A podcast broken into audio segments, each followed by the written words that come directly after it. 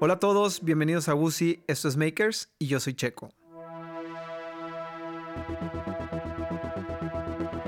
¿Alguna vez te has puesto a pensar en lo afortunados que somos como seres humanos que podemos transmitirnos la información que recolectamos a lo largo de nuestra vida y dejársela a la siguiente generación?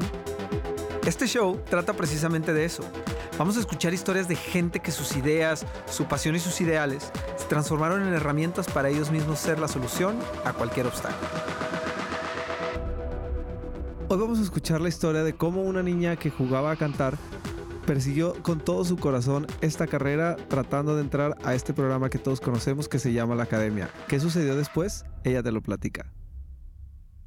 Una de las razones por las que este programa inició en su primera etapa, cuando se llamaba Hecho a Mano, eh, era precisamente porque estábamos buscando como historias de gente que hubiera tomado un sueño y hubiera lo hubiera perseguido, ¿no? ¿no? Hasta lograr poderlo empezar a, transformar en realidad y poderlo llevando y formarlo su, estilo de vida y poder vivirlo eh, el mayor tiempo posible. Y hoy está con nosotros alguien que me da mucho gusto que esté aquí. Este, seguramente la conocen muchísimo más que este, que este show. Ella viene desde la academia, este, Survivor, Mist, este, diferentes etapas en teatro musical. Cuando leía todo lo que has hecho, Denisha, es impresionante. Bueno, ya dije quién es, Denisha, ¿cómo estás? Muy bien, muchas gracias por invitarme. Feliz de estar aquí. Eh, pues muy contenta, muy contenta. Aparte de estar por, con pura gente de Torreón. Exacto. Sí, sí, sí, sí. Oigan, por sí, porque Denisha es de Torreón. Somos laguneros. Y nos venimos a encontrar acá en la Ciudad de México. ¿va? Así es, así es. Feliz. Muchas gracias por la invitación. No, hombre, al contrario, de verdad que qué placer. Este, sé que andas con un montón de cosas. Este, inclusive tuvimos que encontrar el Día de Muertos, donde que todo aquí, alrededor está, para los que digan, ¡no, es en Muerto. Sí, está muerto. no hay nada en la ciudad, todo está cerrado. Exacto, sí, sí, sí. Pero encontramos un espacio para, para, para grabar y este, y bueno, pues me da mucho gusto que estés aquí. Andas con un montón de cosas, pero ahorita nos lo vas a platicar. Vámonos al principio del principio. De regreso. O sea, ayer, ¿no? Ayer, cuando una nació. Exacto, sí, sí, sí. De regreso a la comarca lagunera. De regreso. Cuéntame, ¿dónde empieza esta aventura? O sea, ¿dónde empiezas a darte cuenta que, que, que la música te atrae, que la música te llama, pero no solamente para jugar a, a cantar en la regadera o en tu cuarto, con tu, o sea, ¿dónde dices, esto es lo que yo quiero hacer en mi vida? Desde que tengo uso de razón, me ha gustado cantar y me ha gustado dar show. Ok. sí, o sea, siempre me ha gustado el escenario, pero desde muy, muy chiquita, como que es algo que nunca ni siquiera me cuestioné, lo di por hecho. Como desde muy, muy morrita, eh, te estoy hablando de dos años. Ok. Eh, son los, como los videos o los cassettes, porque uno es de la época del cassette, eh, que mi mamá grababa. Eh, yo ya cantaba, hacía mi performance en la casa. A los tres años me presenté por primera vez en un teatro cantando canciones de Lupita D'Alessio. Órale. O sea, de Lupita D'Alessio. Sí, sí, sí. Bueno, entonces como que siempre, siempre lo traje como la inquietud de que me gusta cantar, lo di por hecho. Eh, desde muy chiquita mi mamá me fue como metiendo a este rollo de tomar clases de jazz, de ballet, de canto, de teatro. Eh, mi primer musical fue a los 10 años en el Isauro Martínez. Ok, venga, sí. En la comarca lagunera. A los que no conocen, un teatro súper bonito. Eh, súper bonito. podría decir el más bonito de la República Mexicana. Es hermoso el Isauro Martínez. Em, y ahí hago mi primer, mi primer, este, como obra musical profesional. O sea, que ya recibí como Milanita por era una flor libro, muchachos. Era, era flor de la cabeza, libro del cuerpo. Eh, producía, em, producía, eran productores de México que fueron a buscar talento a la comarca lagunera. Y Prisma era una de las productoras, que fue una cantante muy famosa en los años 80, 90 y se dedicó al teatro musical y bueno, ahí, ahí fui a caer. Hice mi casting, quedé, mi audición y quedé. Y ahí dije, esto es lo que quiero hacer. Ya el teatro musical es lo que me gusta hacer. ¿Por qué? Porque bailo, porque canto, porque actúo. Como que todo está el combo ahí. Súper emocional aparte, ¿no? Aparte, aparte. Digo, era, era teatro musical en aquel momento con pues, temas muy, pues, para, para chavitos y así. Estaba muy, muy padre la obra. Y, pero lo tenía muy fijo, lo tenía muy claro. O sea, y mi mamá era bien alcahueta conmigo. Entonces... Importante. Cosa importante. Sí, sí. Digo, no fue la mamá de Lucerito, de que me, trajo a, México y bueno, ya encontré de que el estrellato no, pero siempre eh, como que me inculcó el arte y siempre estuvo como muy atrás de mí para que me siguiera preparando, de que si quieres hacer esto, que lo vas a hacer, pero lo vas a hacer bien. Y, siempre también me dejó ser, ¿no? Cuando no quería, no, no, no seguía en clases, o sea, como que fue muy... O sea, lo fuiste, lo fuiste, o sea, fuiste o sea, no del momento en el que pensaste lo, lo seguiste siempre. O sea, ibas y venías. Tuve un break. Tuve un break. Ya, ya que llegamos a esa etapa de mi vida, te Ah, ok, fue más adelante. Ya, sí, fue mucho más adelante. Ajá. Donde dije, no, esto no es. Ok, ok. Sí, sí, sí. Pero de, de, chiquita sí, yo lo tenía como muy, muy claro. Esto es lo que quiero hacer cuando sea grande. Ok. ¿Cómo se empieza a volver este, este, este realidad? Porque es, es, es, es, es creo que este tipo de sueños, ¿no? Ah, de, jugar a cantar, de esto, del otro, cuando somos niños, pues muchos los podemos tener. El tema es cómo hacemos... ¿Cómo vives ya de eso? ¿Cómo sobreviven? No, no, tanto cómo vives, sino cómo sobrevive el sueño con el tema de, seguir creciendo, ¿no? O sea, cuando se vuelve... O sea, ¿cómo, ¿cómo fue tomando forma? Te repito, era algo que yo sabía que era mi misión de vida. Y, hasta el día de hoy yo sé que si yo me muero en un escenario va a ser la muerte más feliz que pueda tener. O sea, lo tenía muy, muy claro de, chiquita. Seguí en clases preparándome ahí en Torreón. Este, estaba en, el coro de, lo que se te ocurra. En el coro del Cervantes. Sí, sí. Ahí estaba yo. En el no sé qué estaba yo. En el Isauro estaba yo. Como que siempre me seguí preparando. Y luego en mi adolescencia Em, me voy a vivir a Estados Unidos. Ok. ¿A dónde? A Denver, Colorado. Ah, venga. Ahí estuve estudiando, high school, y mm, ahí hago un break. Como que me. Como que me envuelvo en este otro universo de, híjole, es que no hablo bien el idioma, y es que entonces me da pena meterme a las clases de teatro aquí porque no estoy entendiendo la mitad de lo que hablan. Entonces, como que me hice un poquito más retraída en el tema artístico. ¿Cuánto tiempo estuviste allá? Ah, estuve ocho años. Órale, va, pues un tiempo. Sí, estudié high school y parte de mi universidad. Y, y fue cuando me graduó de high school que le digo a mi mamá, me quiero a la Ciudad de México a hacer la prueba para entrar al CEFAT, que es la Escuela de Televisión Azteca, de actuación. Y mi mamá, como le digo que era bien alcahuate, le encantaba también toda la artisteada, me dijo, ok, vas. Vengo, hago el casting para entrar al CEFAT paso como la primera etapa, que es la de las fotos y las entrevistas y esto. Y ya en la segunda ya no me hablan.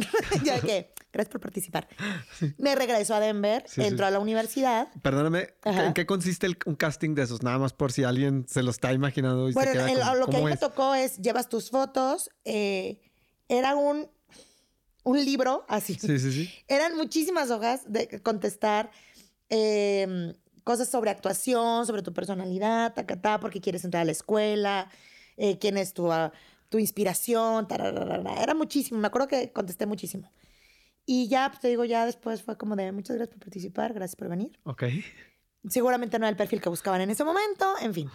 Me regreso a Denver y entro a la universidad eh, a estudiar comunicación. Ok. Y estando en el campus me doy cuenta que está la carrera de licenciada en música. Ok. Y dije, ¡Ah! eso es lo que realmente quiero estudiar, no comunicación. Estoy estudiando comunicación porque no sabía que había música y era lo más parecido a las cámaras, ¿no? Y entonces llego un día y le digo a mi mamá, mamá, me cambié de carrera, voy a estudiar licenciatura en música con un minor en comunicación, que estudiar las dos carreras a la vez. Y mamá, ¿qué? Vas a acabar trabajando en un McDonald's. Una cosa es que te guste la, la artista y otra que ya estés estudiando, ya sabes. Sí, sí, sí. Y dije, mamá, pero voy a trabajar en un McDonald's muy feliz, voy a cantar mientras hago los pedidos, está muy bien.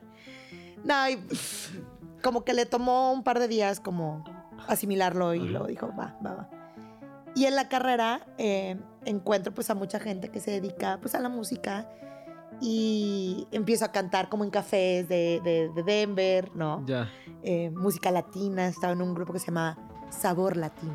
Ok. y lo hacía solamente los fines de semana, just for fun.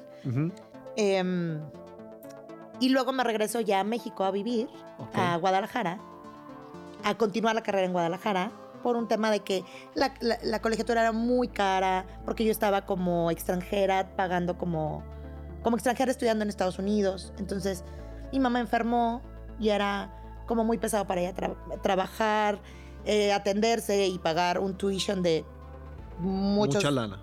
Ajá, muchos dólares. Entonces digo, mamá, ¿sabes qué? Me voy a México y allá continúo la carrera y me voy a Guadalajara, a la Universidad de Guadalajara, a continuar mis estudios en música. ¿Regresas a Guadalajara ya sola o...? Sola, no conocía Guadalajara.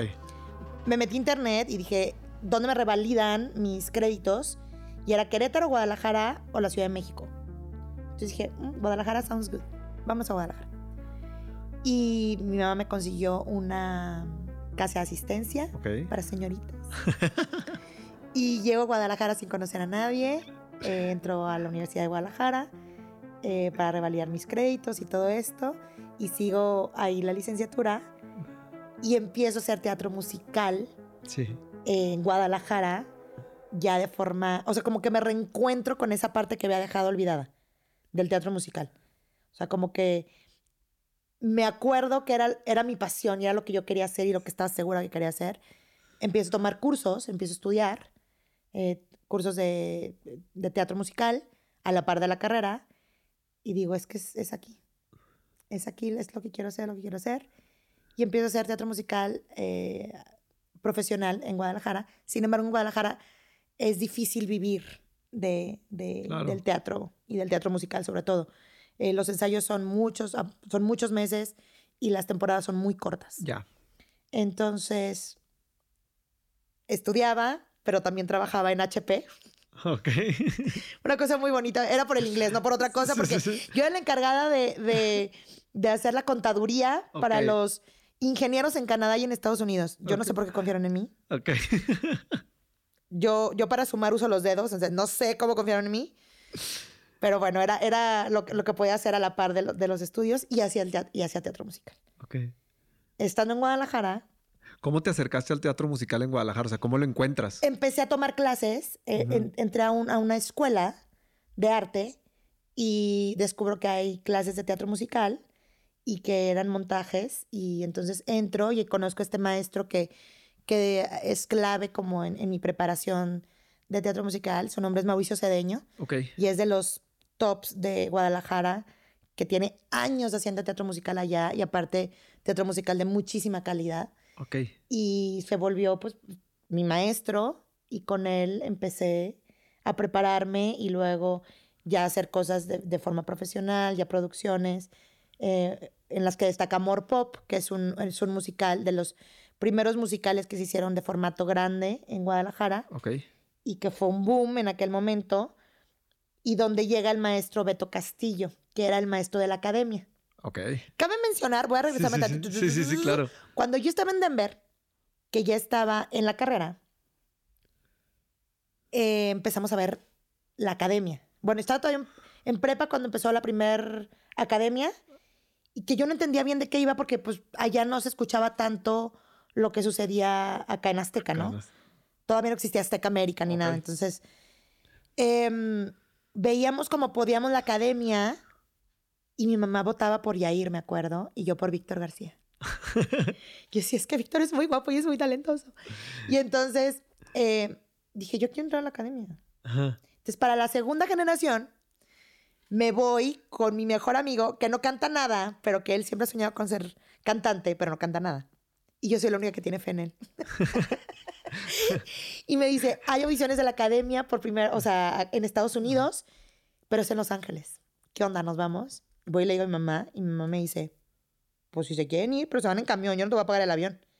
Hicimos 28 horas de Denver a Los Ángeles en un camión horrendo, Greyhound, de los que te haces para atrás y, ya, ya se reclinó. Exacto. 28 horas. Llegamos, hicimos una fila, ¿de cuándo te gusta? ¿Cuatro horas? Bajito la mano. Jodido. Sí, sí, sí, Y empecé a cantar en la audición. Ya cansadísima, ya, que te da igual si te dicen que sí o que no, ya lo que quieres decirte sí, que desayunar. sabes que ni soy, ya me voy, yo ni soy ya tan lo que sea, díganme por favor. Y entonces canto El cielo en tu mirada. Gracias. Y yo ¡oh! Hice 28 horas para llegar y me dijeron gracias en 30 segundos. y yo de que, ok, porque aparte estás temblando, ¿no? Sí, sí, claro. Estás en un teatro lleno de 400 personas que quieren entrar a la academia y que hay tanto talento que dices, pues a ver, sí entro. Pues me despachan a los 30 segundos. Ahí voy de regreso a Denver. Sigue en la escuela y todo. Y luego, pues yo me, me, me vengo a Guadalajara y, todo lo que te contaba. ¿Cuál es la sensación inmediata cuando pasa eso? Es horrible. Siento la cara caliente. sí, sí, Pero de verdad no quiere que le cante otro pedacito. Híjole, luego te das cuenta. Esta es una carrera de resistencia. Claro. Eh, tu talento no lo miden ni los castings ni las audiciones. eh, siempre llega un punto de los castings, que lo comentaba yo el otro día con unos amigos. Llega un momento en que ya no depende de uno y que ya es la carnicería, ¿no? Sí, claro. O sea, a lo mejor el primer approach, pues sí, es mostrar quién eres y lo que sabes hacer. Pero ya después tiene mucho que ver quién va a ser tu pareja en la novela o quién va a ser tu pareja en el musical, si las alturas coinciden, si se ven bien juntos, si es lo que el productor está buscando para el personaje específicamente son tantas cosas que uno no puede em, castigarse cada vez que hago un casting. porque aparte lo platicamos en otro episodio con otra persona que estaba está involucrada en el medio de la actuación. Y decíamos, si le pasa esto, que es de lo que estamos hablando, a las grandes y a los grandes, o sea, porque al final de cuentas es una atmósfera que hay que crear y si no encajas, pues no es. No, no, no, y eso no quiere decir que seas malo. Exacto. Exactamente.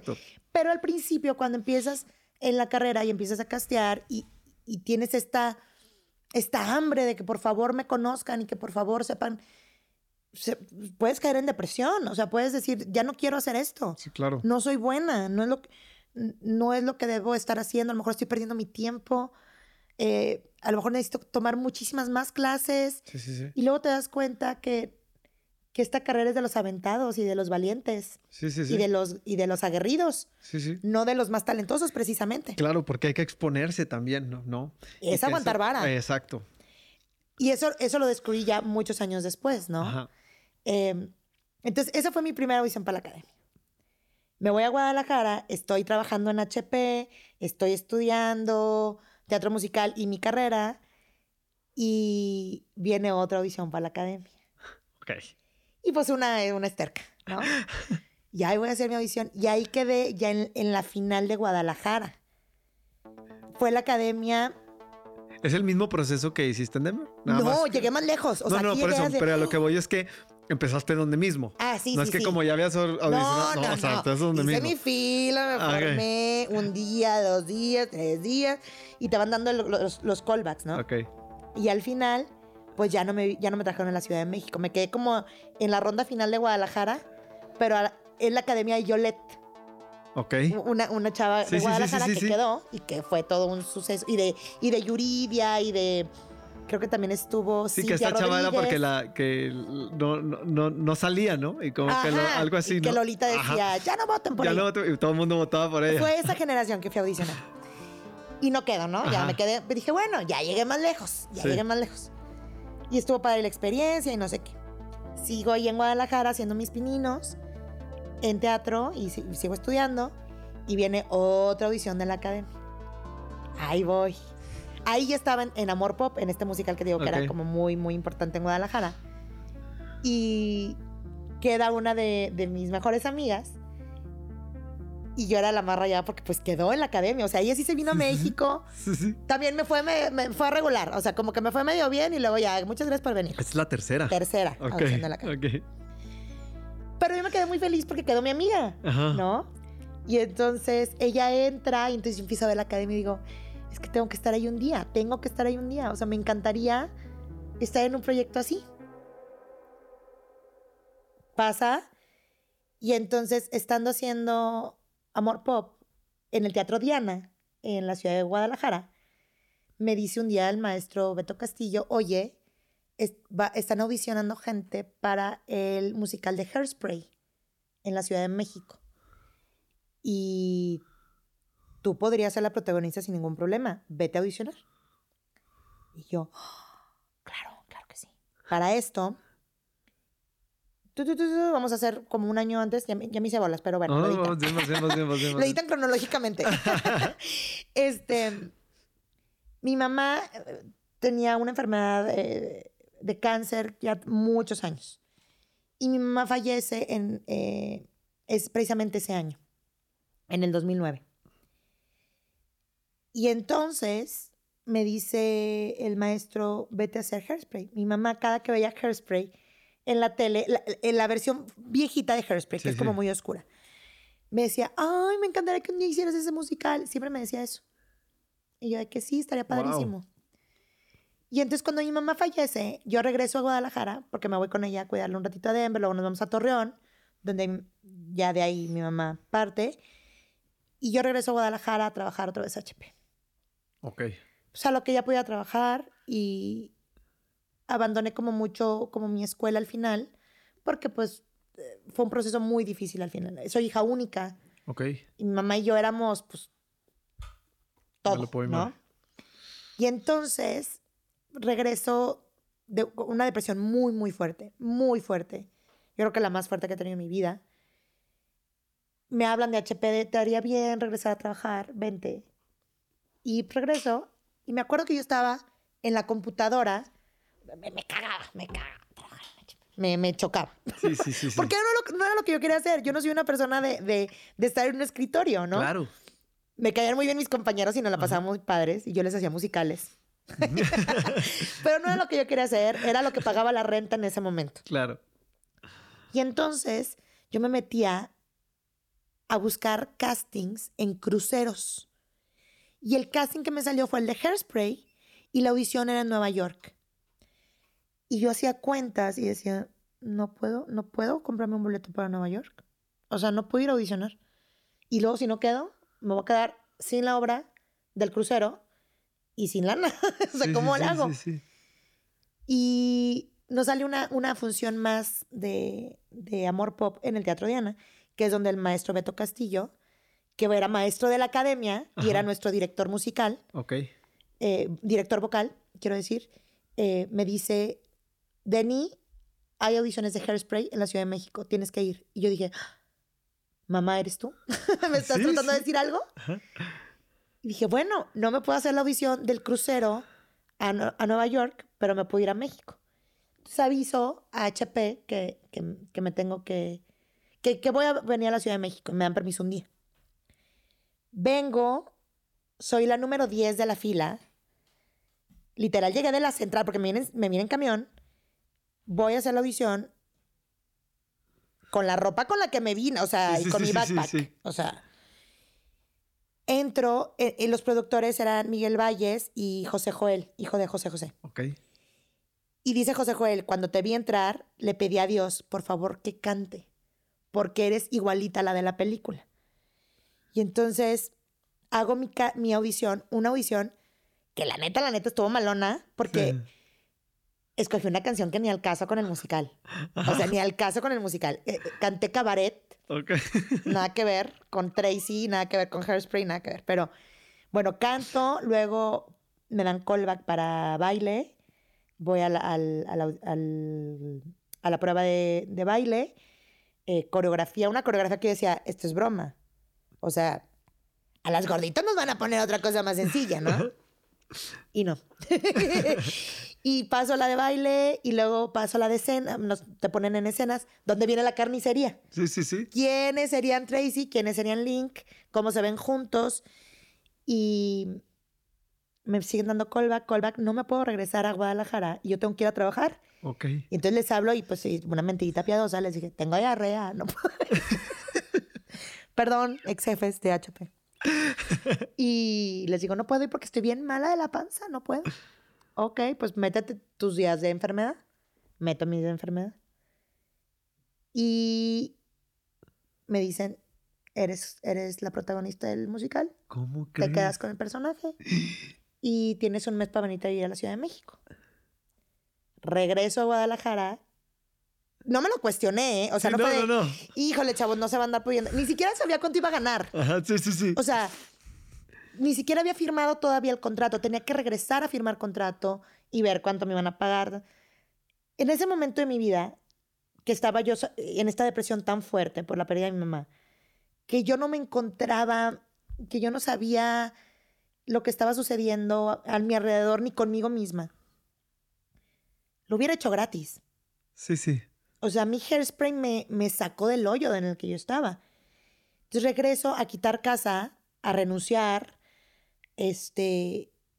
Terminó una relación muy larga también. O sea, cerré muchos capítulos y dije, voy a empezar de cero en la Ciudad de México. No conozco a nadie. Pero eso no es coincidencia. Sí, claro. ¿No? Entonces me vengo, me vengo a, a hacer hairspray. Y estrenamos Hairspray un año después de que mi mamá murió, exactamente el mismo día. ¿Cómo crees? Y yo dije, claro. Sí, sí. Sigues de alcahueta. Sigues de alcahueta desde allá. Y no, no había nada que cuestionarme. O sea, estaba. Me estaba reencontrando y estaba reencontrando mi propósito de vida. Claro. ¿Todo hacía sentido otra vez? Todo hacía sentido. Absolutamente todo. Porque aunque en Guadalajara seguía haciendo algunas fechas de amor pop, pero seguía trabajando en HP, pero en la universidad, eh, después de esa pérdida tan grande, nada me hacía sentido. Era como, sí, sí. lo que sea, lo que venga. Estoy sobreviviendo. Vengo a hacer acá el musical. Eh, estreno el día que, un año exactamente después de que mi mamá se fue. Y para mí fue muy claro, de claro, esta es una señal de allá, de que voy por buen camino, de que por aquí es. Exacto. Y le seguí hasta el día de hoy. Ya me quedé aquí en la Ciudad de México y, y una cosa me llevó a la siguiente y me llevó a la siguiente y muchos hablan de, de lo difícil que es la carrera y lo difícil que, que es trabajar y vivir de esto y porque el ambiente es muy pesado y es muy cerrado. Yo te puedo decir que yo he tenido la fortuna de que la vida me ha puesto al lado de gente muy buena o, gente que ha creído en mí, gente que me ha hecho sencillo seguir avanzando sin tener que traicionarme a mí, sin tener que traicionar ni mis principios ni mis valores, sin tener que vérmelas tan complicado como, o sea, trágicamente complicado. Claro. ¿No? Em, me siento afortunada. Me sí, cobijada, respaldada. Y ha habido, obviamente, momentos muy difíciles. Por supuesto. Pero, que, lo hacen, que, de cierta forma, aunque suene loco, pues los hacen un poquito más ligeros el saberte cobijado. O sea, estar, estar rodeada de gente buena te hace las cosas más fáciles. Sí, sí, sí. Definitivamente. Sí. ¿Qué pasa después de Hairspray? O sea, estás en Hairspray, ¿cuánto tiempo estás? y luego, ¿cuál es el siguiente escalón? Ay, pasaron muchas cosas después de Hairspray, porque aparte Hairspray los, nos fue muy bien, muy bien, muy bien, muy bien, y de repente muy mal. O sea, fue ¿Dónde era? Era, eh, ay, se me fue el teatro. Oh, el de Fábregas. Ok. El teatro, ajá. Y de repente cierran, de un día para otro. nos fuimos de vacaciones un fin de semana porque creo que había mundial o una cosa así. O algo de fútbol que Warrior me va a matar por no saber cuál es la diferencia entre mundial y. sí, exacto. Perdón, Warrior. Pero bueno, nos dicen, váyanse este fin de semana de vacaciones. sí. Y cuando regresé ya estaba cerrado todo. Y me quedé sin trabajo de un día para otro. Y entonces ahí me di cuenta lo efímero que es esto. Dije, ay. Porque uno llega a la Ciudad de México y llegas con un protagonista, protagónico eh, estás viviendo el sueño de tu vida y se te hace fácil. Tú pregúntame qué ahorré, no ahorré nada. Yo era de que peda, peda, yo los invito a todos, claro. Martinis, Martinis para todos. Y pues estaba morra, tenía 26, 26, 27 años. Aquí cumplí 27 años. Y, y, aparte te digo, venía como de esta depre, o sea, como que yo andaba sí, sí, sí, como potro desbocado. O sea, yo andaba viviendo el sueño. Sí, sí. Y de repente, pues el, el fregadazo estuvo fuerte. ¿Ahora qué hago?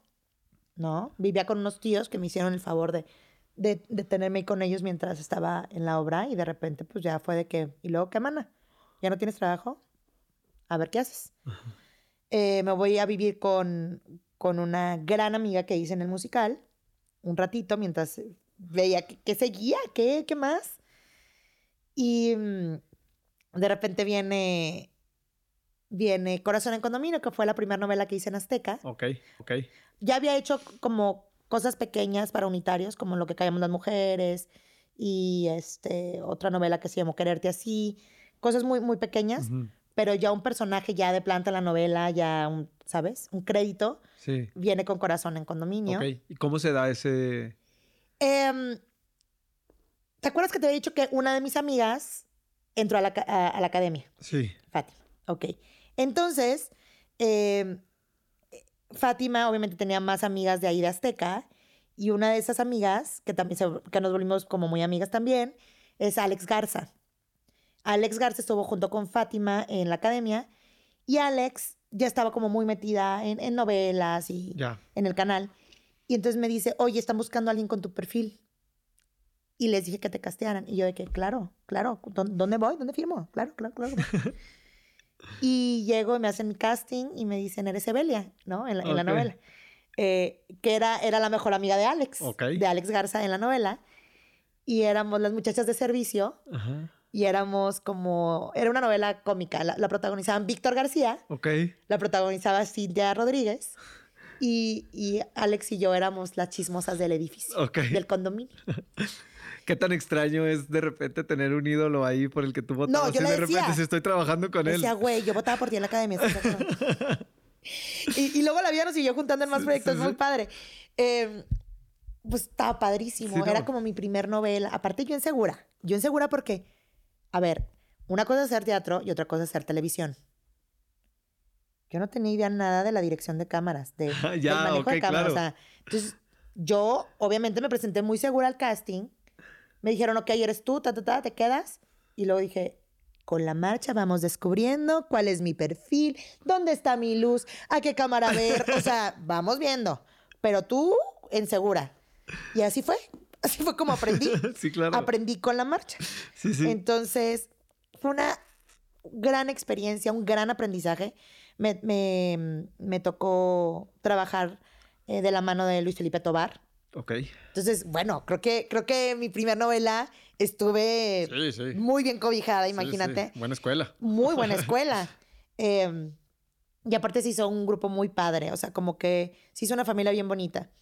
Em, Carmen Beato también estaba en, Corazón en Condominio. O sea, grandes actores a los que yo trataba de, aprenderles todo con la marcha. Sí. Sobre todo en, en, el set, ¿no? O sea, ¿qué, hago? O sea, ¿a dónde me dirijo? Y también los cámaras me ayudaban mucho. Ok. Había un cámara, que no me acuerdo su nombre ahorita, pero yo le decía, tú nada más dime dónde me paro. Y él sí, vas para allá. Ah, ah". O sea, me daba como muchos tips. Sí, sí, sí.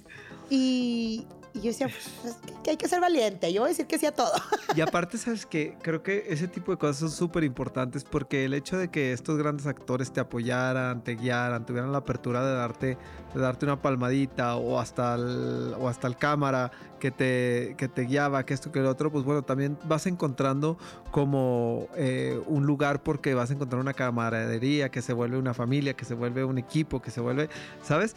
Y vas, vas, vas encontrando como, como, como lugar, ¿no? Creo que eso es bien importante. Exactamente, exactamente. Y luego pues viene la academia. Y la academia... Este, ahora sí. voy, audiciono, paso y paso y paso. ¿Qué año es esto? Esto fue en el dos... Yo estuve en la academia 2010. Ok.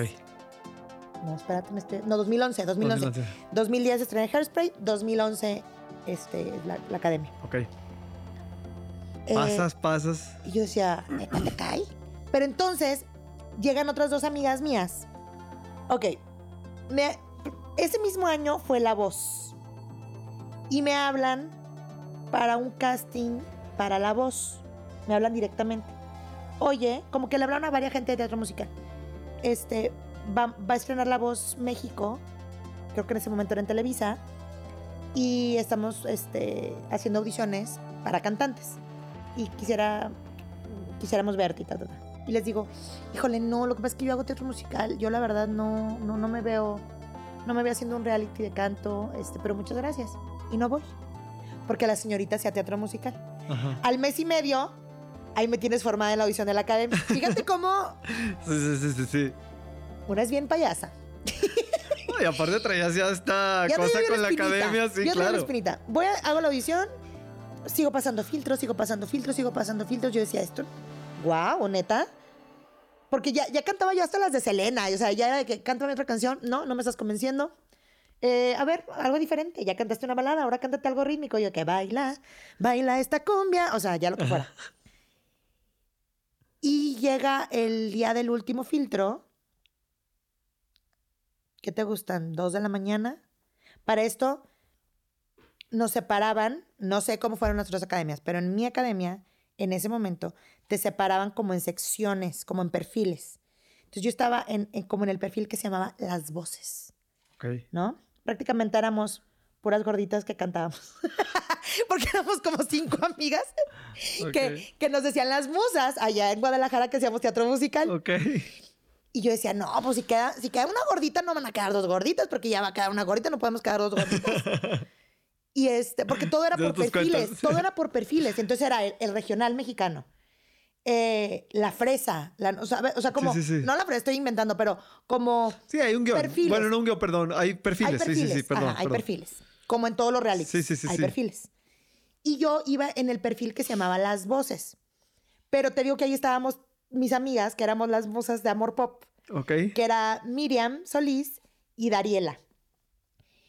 Y decía, bueno, la que quede, amigas, la que quede, vamos a triunfar, porque es como si hubiera quedado cualquiera de nosotros, ¿no? Y vamos a celebrar. Y de repente, 3 de la mañana, hacen el último filtro y dicen, queda Miriam Solís. Y yo, no manches. Claro que me puse muy feliz por ella, pero dije, ya no quedé. Ya no quedé. O sea, ya no quedó la de mi perfil. Sí, sí, sí. Y luego, Dariela. Y dije, ¡oh! Quedaron las dos, no manches, no manches, no, no manches. Yo no podía, yo decía, no, no manches, wow. Y luego, Denisha. Y dije, ¡oh!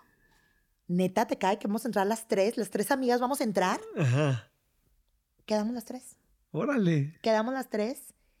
Eh, y fue padrísimo, porque era el sueño de las tres. Sí. Em, y, fue, muy bonito. Y te avisan, obviamente ya este último casting es a las, te digo, 3 de la mañana, ya estás, a esa, a esa misma hora te toman las fotos. Las fotos que, que están pasando siempre en la tele de que vota por fulanito, entonces ya la foto es así de lo que sea. Para que la gente vote. Exactamente, ya, pero ya con la ojera. y, y entro a la academia, a la academia 2011 que producía eh, Magda Rodríguez. Ok. Em, y fue mi vida, si te puedo decir que fue antes y después de la academia. No nada más en enseñanza, pero el trampolín que es y que la gente te conozca, porque yo pude haber hecho mucho teatro musical y, y lo sigo haciendo y todo, pero ese trampolín, esa ventana que se abre, porque aparte en ese momento no habían tantas redes sociales. Había Facebook. Sí, claro. Pero era mucho más difícil llegarle claro. a, gente al otro lado de, del mundo, ¿sabes? Y el trampolín que fue la academia fue impresionante, impresionante. ¿Qué expectativas este, o sea, ¿cómo fue la comparación de expectativa versus realidad una vez que ya estás adentro del reality? O sea, porque una cosa es lo que te imaginas y otra cosa es lo... Exacto. Sales bien loquito. ¿Por qué? Yo salí bien loquita y, y también avalo que muchos compañeros míos salieron bien ¿Por qué? porque, porque es una experiencia muy fuerte. Porque, a ver, Descríbeme por qué. Ahí te va. Es una experiencia muy fuerte. Aunque nosotros fuimos la generación 2011 y voy a hablar particularmente de mi experiencia y mi generación, porque las otras generaciones eh, eran otros productores, otras circunstancias. Yo hablo nada más de mi experiencia. Em, nosotros ya sabíamos a lo que íbamos. Sí, sí. Creíamos que sabíamos a lo que íbamos, porque ya habían ocho generaciones antes. Yo fui la generación nueve. Okay. Entonces, ya sabes que va a haber cámaras tomándote todo el tiempo. Ya sabes que es un reality que sí es de canto, pero también es de mucho personaje, ¿no? De que juegan mucho con tus emociones y, con tus sentimientos y, después de darte una mala noticia, a cantar. Y pues, espérate tantito, ¿no? Déjame asimilar esto. Entonces, uno cree que ya sabe a lo que va, pero realmente ya vivirlo es otra historia. Ajá. Entonces, yo lo tenía muy claro. ¿Por qué? Porque tenía amigos que ya habían estado en la academia. Mi amiga, de la que te hablo, Fátima, y Alex, y, ya habían estado ahí y, te medio cuentan de qué va. Pero nada se asemeja a lo que realmente tú empiezas a experimentar estando dentro de ese reality. Es un reality donde estás encerrado tres meses, yo estuve tres meses. Em, que ahora muchos pueden dimensionar lo que es estar encerrada. Ni siquiera como me pasó después en Survivor, que también estás aislado. Sí, sí, sí. Pero te da el sol. Sí, te... Acá no te daba el sol. Estás en un foro de televisión donde no te da el sol. Ah, donde no tienes. No es una casa. No, no es un foro. Ah, ok. Es un foro, o sea, arriba están las luces y te despiertan las luces de ¡tlac! Ok. Ajá, es un foro. Que luego te voy a contar de ese foro lo que se convirtió después. Ok. Es un foro de tele que está rodeado de cámaras 24/7, hasta para el baño. O sea, tú, tú puedes buscar videos en YouTube y de, de que se oye que estoy haciendo pipí. Ok. O sea, no se ve, obviamente. Sí, sí, sí. Pero traes el micrófono todo el tiempo. Lo primero que haces al despertar es, aún sin ver, agarrar tu pack de micrófono, te lo pones, te pones. Esa es la primera regla, la tienes que traer puesto, ¿no? Y hay micrófonos también en los techos del foro. Entonces tú piensas que estás chismeando en el baño, que nadie te está oyendo, pero claro que se oye todo. Ok. Porque estás microfoneado. Y uno sabe a lo que va. Pero ya vivirlo. Sí, es diferente. Sí, sí. Algo pasa con tu cabeza que es muy fuerte. Sí, claro. O sea, tres meses sin luz. Por ejemplo, en mi academia, por eso digo que hablo nada más de mi academia, porque cada academia es diferente.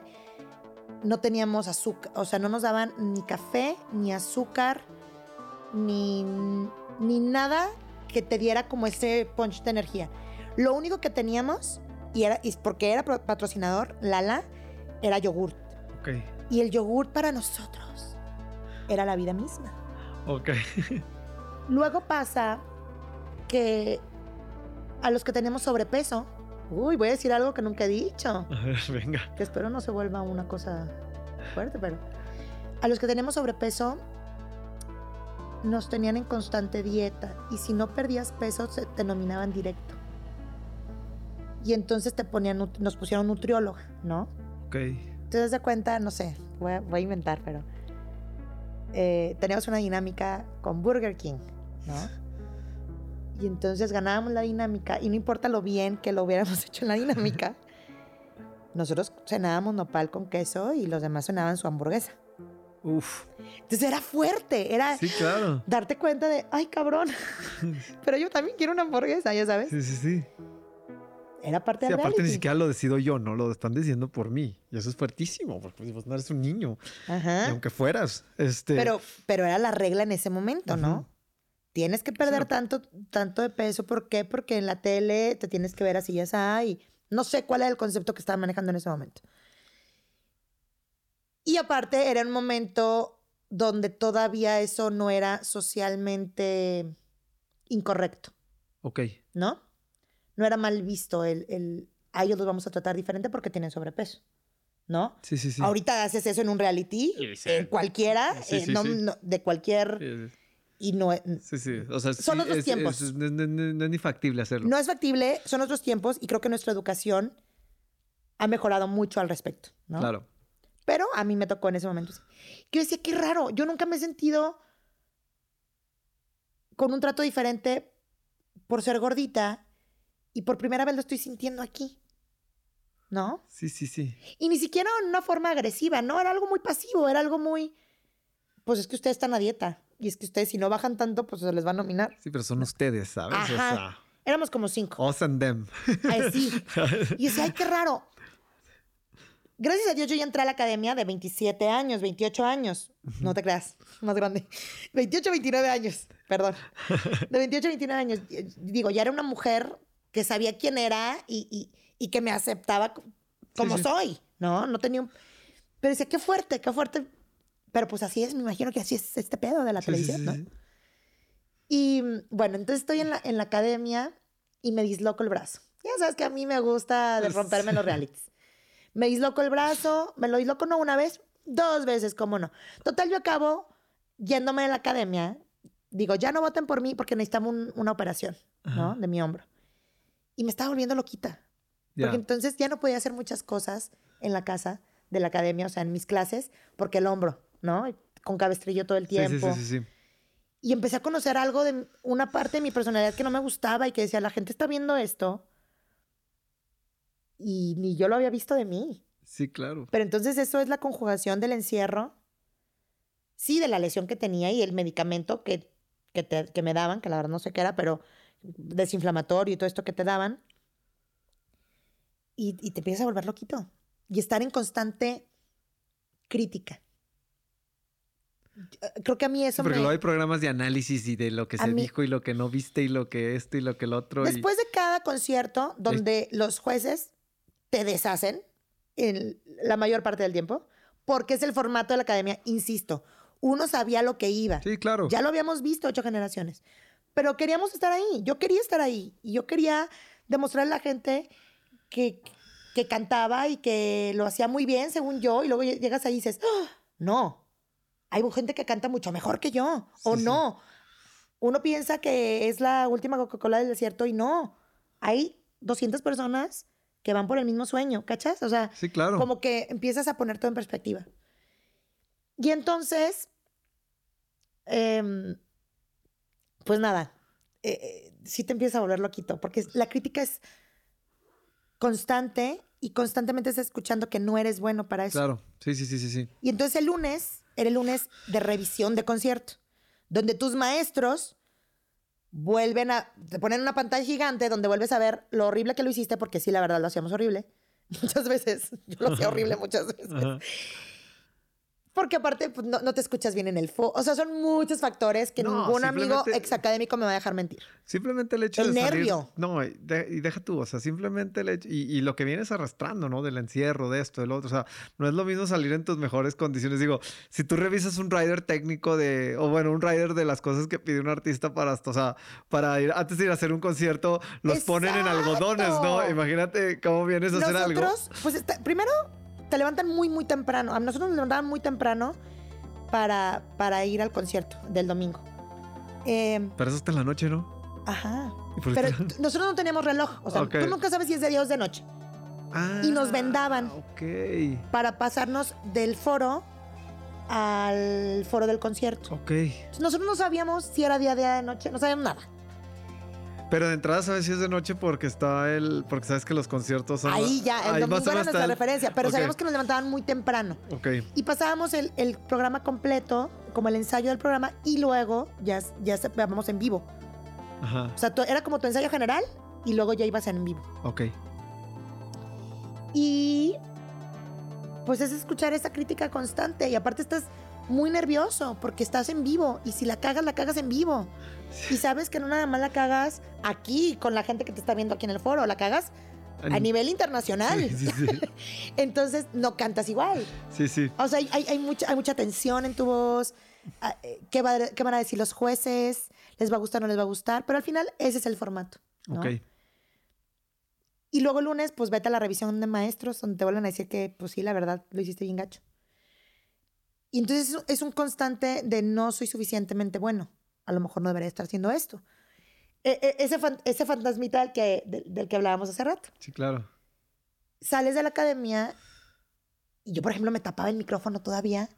Me acuerdo que fui a cantar a Mazatlán al juguetón. Ajá. Y entré al, al, perdón, entré al hotel y estaban unos amigos de Mazatlán y me decían, neta, oye, ¿y cómo es eso de la academia? Neta, es real todo. Y yo decía, sí, pero... Y yo quería como contarles cosas, pero me tapaba el micro porque sentía que me iban a oír. Entonces. te quedas bien. Te quedas cucu. Te digo que sí salió uno, tocadito. sales tocadito. ¿Cuántas semanas estuviste? ¿En la academia? No sé. Estuve tres meses. Hasta que me, me, voy a que me operen el, brazo y, me invitan a cantar a la final en Chiapas. Ok. O sea, como que va, te vas, pero te invitamos a que Sales por el tema del hombro. Salgo por el tema del hombro. Ya. ¿Qué sensación te deja? Fíjate que, la, psicóloga de la academia me decía, te vas a arrepentir toda tu vida de estar renunciando a estas alturas porque ya íbamos a la semifinal. Este, y te vas a dar de topes por no haber llegado a la final o no haber luchado por llegar a la final. Y yo le decía, no, o sea, yo ya no me la estoy pasando bien, necesito una operación. La producción me va a pagar la operación porque la operación me la, me la pagó la producción y ellos mismos me invitaron a cantar a la final. Y yo no me arrepiento. O sea, ahorita yo lo veo de lejos y digo, no, hice lo que tenía que hacer por mi salud en ese momento. Me operaron, ellos se dieron cuenta que necesitaba la operación. Em, y fui a cantar a la final y fui muy feliz de haber ganado a Ix Sandoval. Sí, sí, sí. Yo la verdad entré a la academia no pensando en quiero ganar la academia. Yo quería vivir la experiencia de la academia. Claro. Y dije, ya la viví, pero ya la estoy viviendo de una forma que la estoy padeciendo. Entonces, pues ya mejor me opero. ¿Para qué estoy aquí sufriendo si sé que necesito una operación, no?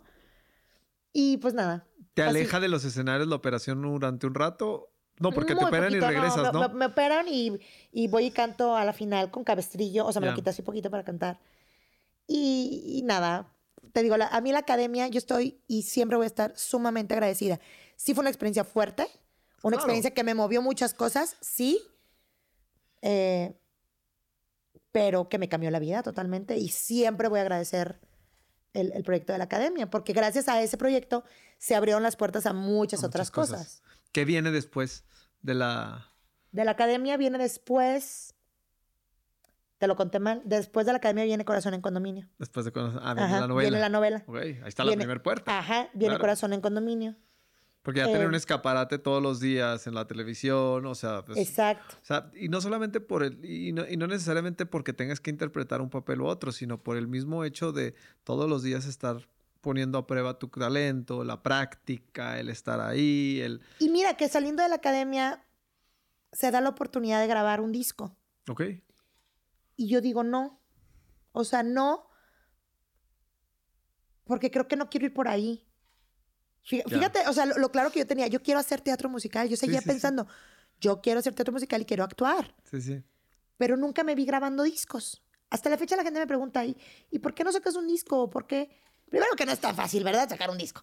Y luego, porque si, ok, saco el disco y luego, si no tengo quien le ponga lana a mi proyecto, pues lo va a tener que mis tías, el disco, ¿no? Pero claro. hay que payolear, o sea, hay, hay, sí, es difícil. todo, es un camino complicado. Pero nunca fue como, si lo quisiera a lo mejor lo haría, pero no, nunca, nunca ha sido mi objetivo grabar un disco. Entonces se, da la oportunidad de, lo del disco y yo digo, no, no, no quiero ir por ahí. Y me dice, me dice Alex Garza de Corazón en Condominio, que está la, el casting. Y digo, ay, sí, sí quiero, claro, que quiero hacer tele, claro que quiero actuar. Y entonces hago Corazón en Condominio y a la par hago Violinista en el Tejado, que estuvimos tres años ah, y medio. Ok Em, haciendo violinista en el tejado.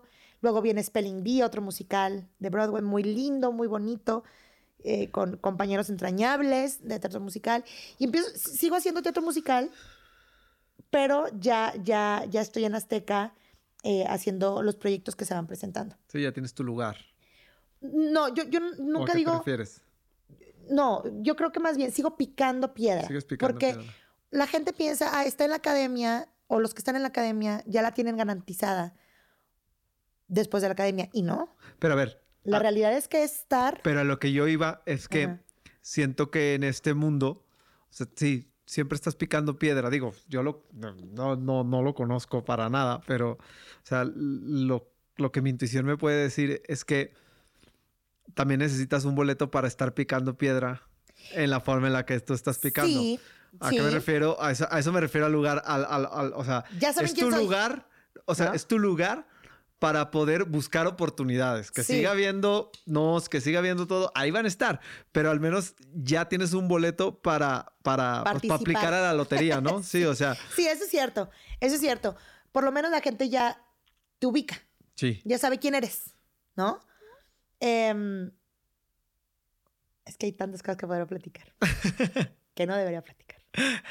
Pero sí, eso, es verdad. Ya saben, ya saben quién eres y, y, que es más fácil abrir la puerta para que te escuchen. Exacto. ¿No? Sí, sí, sí, sí, sí. No es lo mismo irlos, creo que eran los martes que llevabas tu fotografía Azteca Novelas, que yo siempre iba a Azteca, eh, y, o, o, que vas a Televisa y dejas tus fotografías a las producciones. No es lo mismo hacerlo los martes, que es cuando se abren los folios para que tú entres y lo dejes, a ya tener a lo mejor tu gafete. Exactamente, sí, y sí, que, que digas, ya, ya, ya voy y, Exacto, ya no estás haciendo la fila en el estacionamiento de las, del sub, del Walmart, donde van a hacer las audiciones de la academia. Y por eso digo que mi, mi vida fue un antes y un después de la academia. Exacto. siempre voy a estar agradecida con ese proyecto. Sí salí loquita, pero también entendí muchas cosas de mí. Sí, sí, sí. ¿No? O sea, como que fue un Es una experiencia, ¿no? Es una experiencia y es una experiencia extrema. Claro, sí, claro. es cuestionar tu talento todo el tiempo. Sí, sí, sí. Y aún así aferrarte a él. Exacto. Y decir, no, sí soy buena. Exacto. Y no, sí quiero hacer esto y quiero vivir de esto. Y a lo mejor me va a costar un chingo estar tocando puertas y a lo mejor me van a decir que no 100 veces, pero va a llegar la ocasión en que me van a decir que sí. Exacto. Y cuando me digan que sí, les voy a demostrar por qué quiero hacer esto, ¿no? Sí, sí, sí, claro. Y, te digo, lo, repito, el, que haya estado en la academia no quiere decir que lo tuviera garantizado, pero por lo menos fue, fue, fue una plataforma para que conocieran mi nombre. A lo mejor, poquito, pero de, oye, vengo de este proyecto. Claro, claro. Y aparte que luego, que luego. Eh, y no es un proyecto pequeño, aparte. O sea, digo. Pero por ejemplo, yo que quería dedicarme a la actuación, luego dicen, ah, ex-academic. Porque quiere hacer novela. Sí, sí, que lo que ella sabe hacer es cantar. Sí, sí. Y yo decía, no, pero yo también soy actriz, pero yo también. Sí, sí. ¿Sabes? Y es ahora ganarte el respeto como actriz. O sea, no nada más eh, como cantante, porque entonces ya te ponen el, ah, la ex-académica nada más canta. Sí, sí, sí. Dije, no, chavo, también dame chance. Mira, Exacto. te muevo la panza.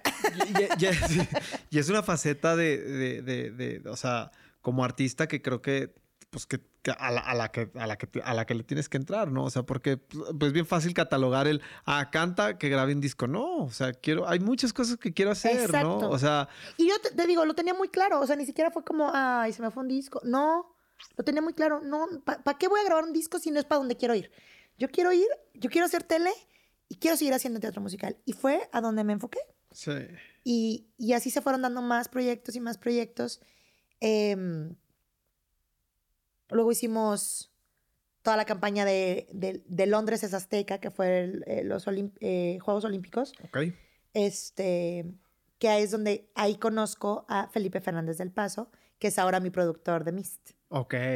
Entonces, hacen un casting interno de exacadémicos. Tienes toda la razón. Claro que sí, las puertas se abren este, un poquito más fácil, ¿no? Después de venir un proyecto así de fuerte. Sí, sí. Y vamos varios exacadémicos y el que está haciendo este casting es Felipe Fernández del Paso, nominado al Oscar por la película de Frida, que yo ya había visto de que netas divinas y yo lo había visto, o sea, yo ya sabía quién era. Sí, sí, sí, sí. Estuvo nominado al Oscar. Entonces, cuando entro al casting, me cago. Yo estaba temblando. Ajá. Se me decía, haz esto, haz esto. No, pero te quiero más acá y más no sé qué. Y dije, es ahorita nunca. Yo me quiero quedar con esto, ¿no? Y me quedo en, en, en, en, este. Fue una serie de musicales para los Juegos Olímpicos de Londres. Y de. Hicimos como toda la campaña de, de, Aztec. al final, la. ¿Cómo se llamaba? El. Ah, nos pusieron un nombre, no me acuerdo cómo nos llamábamos, pero bueno, éramos como el elenco de Londres. Eh, es azteca, era Cecilia de la Cueva, era Lambda García, era Leti López, que también era exacadémica y también este, hacía teatro musical, era Mauricio Salas, em, éramos varios, como que hicimos este, este grupo de, de Londres, y es ahí donde conozco a Felipe. Ok. Y después, ahí, después de ahí, Felipe cree en mí, cree en mi talento y me empieza a invitar a, otros proyectos hasta que llega Mist. Que llegó de una forma... Sido, ¿no? ¿Mandé? O sea, que, ha crecido muchísimo, ¿no? Mist, ya vamos para seis años. Sí, sí, sí. Y, Mist, este, llegó... Las personas que he escuchado que han ido, o sea, yo no he tenido la oportunidad de ir, pero las personas que he escuchado que han ido, la han pasado de lo mejor. Sí, sí, sí. Fíjate que yo no había visto el show hasta ahora que regresé de Survivor nunca había tenido la oportunidad de sentarme a verlo, siempre me tocaba dar la función, entonces nunca lo había podido ver. Y ahora que regresé de Survivor, fui a ver este show que estrenaron mientras yo estaba allá y entendí el fenómeno que es Mist. Sí, sí. No, qué cosa. O sea, por eso seguimos ahí casi seis años después. Sí, sí. Y es garantía de que te la vas a pasar muy bien y, y guau el talento que hay en ese escenario. está muy cañón, está muy cañón y el concepto es una genialidad. Sí, sí. Es una genialidad. Entonces, bueno. ¿Cómo se empezó a dar? Te cuento cómo nació Mist. Mm, nos, nos convocan a varios exacadémicos. Tienes razón en todo lo que dices, claro. Sí, sí, sí, sí, estoy bien, estar en la academia. Pero, pero fíjate, a, lo que yo me refería es, sí, sí, sí es un gran trampolín, trampolín eso es indudable, pero tienes que seguir fregándole. porque si tú crees que porque estuviste en la academia te van a hablar por teléfono para ofrecerte una novela o te van a hablar por teléfono en la comunidad de tu casa para ofrecerte un concierto, eso es mentira. Y digo, el ejemplo más claro es la cantidad de ex académicos que ya desaparecieron que a lo mejor no siguieron picando, que no siguieron buscando, o que, encontraron otro camino. Exacto, claro, claro, claro. Claro, o sea, pero el punto es que tienes que seguir. Si quieres estar ahí, tienes, que, seguir. Tocando puertas. Oye, quiero, quiero, quiero, quiero. Y seguirte preparando porque, porque está, porque es una carrera, te digo, de mucha resistencia. Claro. Y entonces nos convocan a varios exacadémicos para em, hacer este proyecto que no nos saben explicar bien de entrada exactamente cómo va a ser, pero es el regalo de cumpleaños de la señora María Laura Salinas al señor eh, Ricardo Salinas. Ok. Por sus 60 años. Ah, va. Era el regalo. Ok. Mi fascinación. Entonces, María Laura convoca a estos genios, el genio musical que es Chacho Gaitán, a Felipe Fernández del Paso, que es una genialidad en su dirección y en su creatividad, que está increíble. Y, les da como, les dice, necesito, esta es, es la playlist de, de las canciones favoritas de Ricardo, del señor Ricardo Salinas. Eh, y quiero regalarle el playlist de su vida. Okay. El soundtrack de su vida. Por eso se llama Misma y Soundtrack. Ok. Esas son sus canciones favoritas. Hay que hacerle un show para su cumpleaños nos, nos, convocan a varios ex académicos, entre ellos Yair, Víctor, Nadia. Eh, éramos varios, varios, bastantes. Em, y montamos este espectáculo que no entendíamos porque Felipe nos dijo, no sé explicarles lo que, lo que va a hacer, pero confíen en mí. ¿No? Vamos a ir armando sobre el vuelo. Va. Y entonces era este como soundtrack, como medley.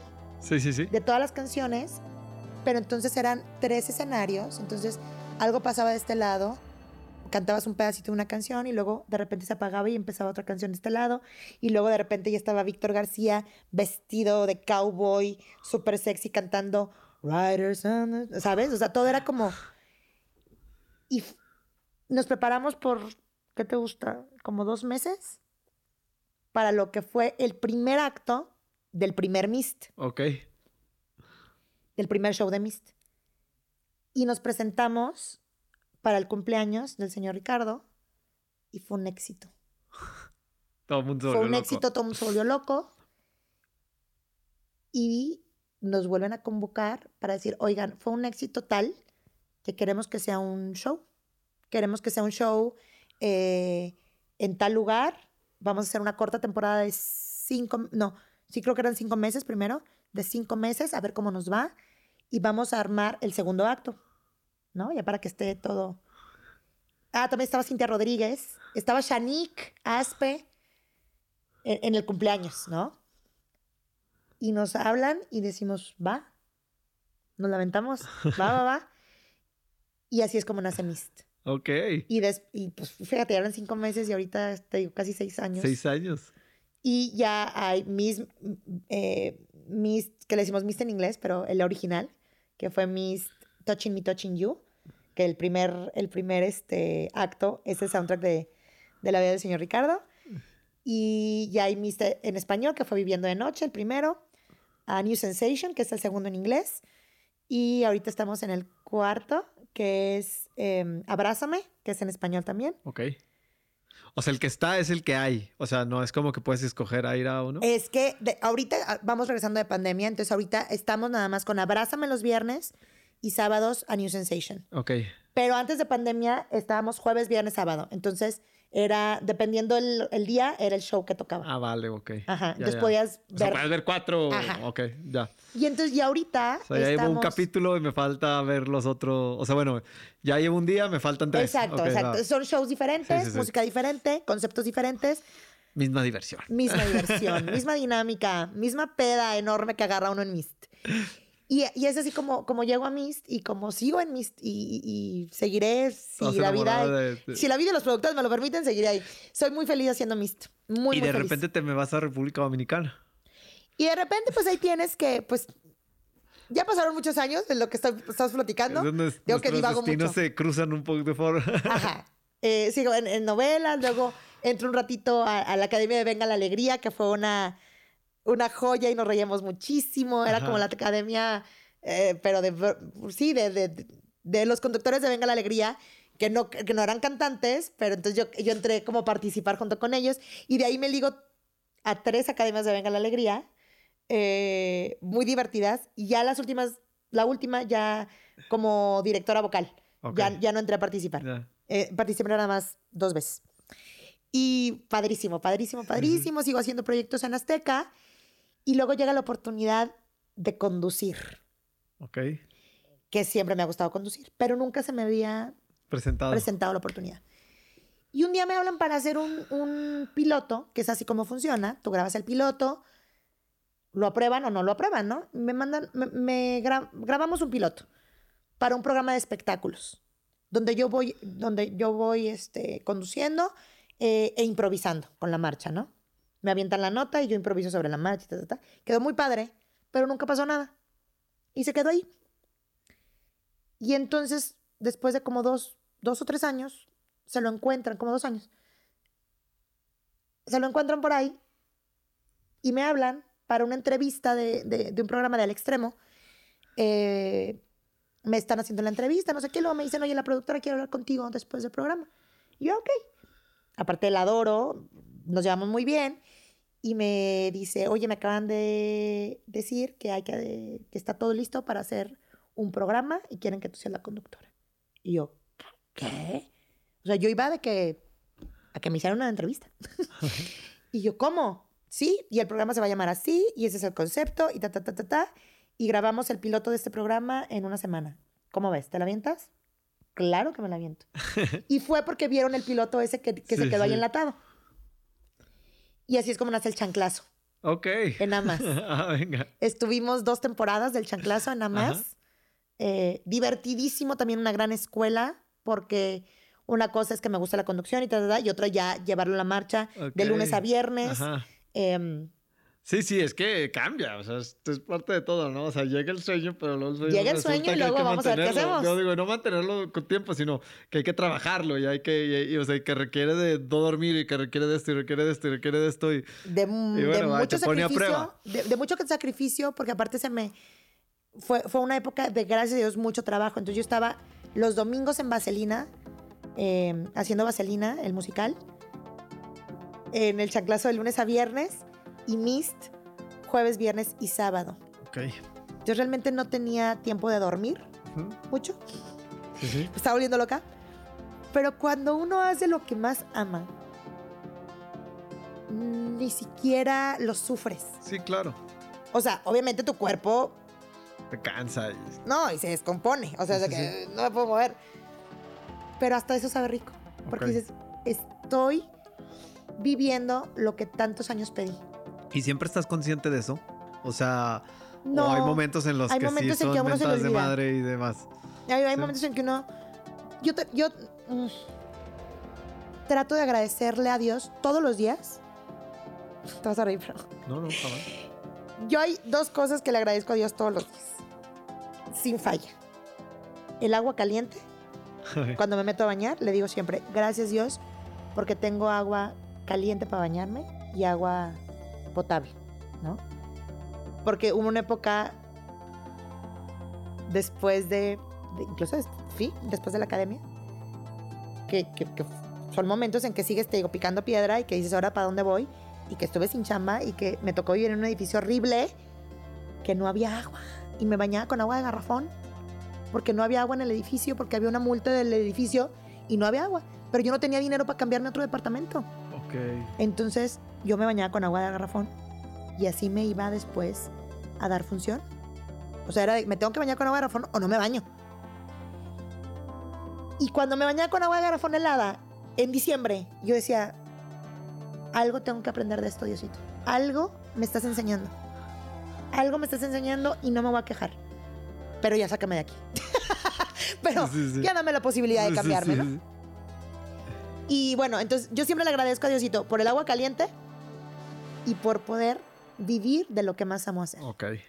Todos los días sin falla. Ajá. Y sí es pesado, pero. Pero qué padre que es pesado haciendo lo que amo y no pesado, a lo mejor sentada en una oficina. Claro. Sintiéndome miserable porque no es lo que quiero hacer en mi vida, no es mi, no es mi calling, no es lo que me apasiona. No, y te lo preguntaba porque a veces, bueno, pues también, o sea, es, es muy humano que de repente tengas estas o sea, momento de queja y de mentada de madre, todo. O sea, ¿sabes? Por eso te decía, o sea, para, porque sabía que tu respuesta iba a ser obvio, obvio ¿no? Pero para que quedara como... No, de verdad. Y, y, es ahí cuando uno se le olvida, donde tienes que regresar el tape y decir, no estuviste chingue chingue que querías dedicarte a esto. Sí, exacto. No estuviste pídele y pídele a Dios que querías muchísimo trabajo.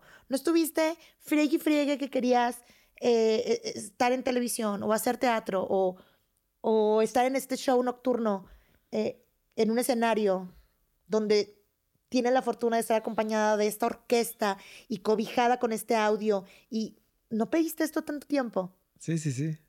Entonces ahí es donde uno tiene que decir, sí es cierto. Sí, cierto. Y, aparte, y, qué bueno, ¿no? Que llegues a ese momento de reflexión para que te recuerdes, pues, dónde estás. Sí. ¿No? Y lo afortunada que. lo afortunados que somos, claro. Oye, ¿y luego? Y luego, bueno, me quedé en Mist, este, en el chanclazo nos fue muy bien la primera temporada y pues adivinen qué va otra temporada. Y yo, ¿qué? ¿Cómo? Te cae, bueno, pues otra temporada del chanclazo. Y fue una faceta que la verdad disfruté muchísimo, muchísimo, muchísimo, que sí estaba muy cansada porque tenía muchas actividades a la par, pero que fue una gran escuela que, que, que descubrí cosas de mi carrera que me apasionan también mucho y que no había tenido oportunidad de explorar. Sigo en Mist y luego viene la pandemia cuando uno se da cuenta que no tienes la vida tan asegurada como la crees. Y que como uno vive al día y como uno vive en la vida, ¿no? Pues gracias a Dios tenías ahorros y gracias a Dios tenías un techo, pero se viene es, el, rollo de la pandemia de un día para otro y de un día para otro es, se cierran los teatros y se cierra Mist y, se, y, tratamos de estar ahí más, lo más que pudimos hasta que ya fue imposible, ¿no? Y pues a tu casa, a la cuarentena, y la cuarentena se volvió un año y, y dices, ¿para cuándo vamos a regresar? Y dices, lo único que sé hacer es trabajar para una audiencia, para un público. Y de repente me da COVID. Fíjate cómo, cómo me entero que me da COVID.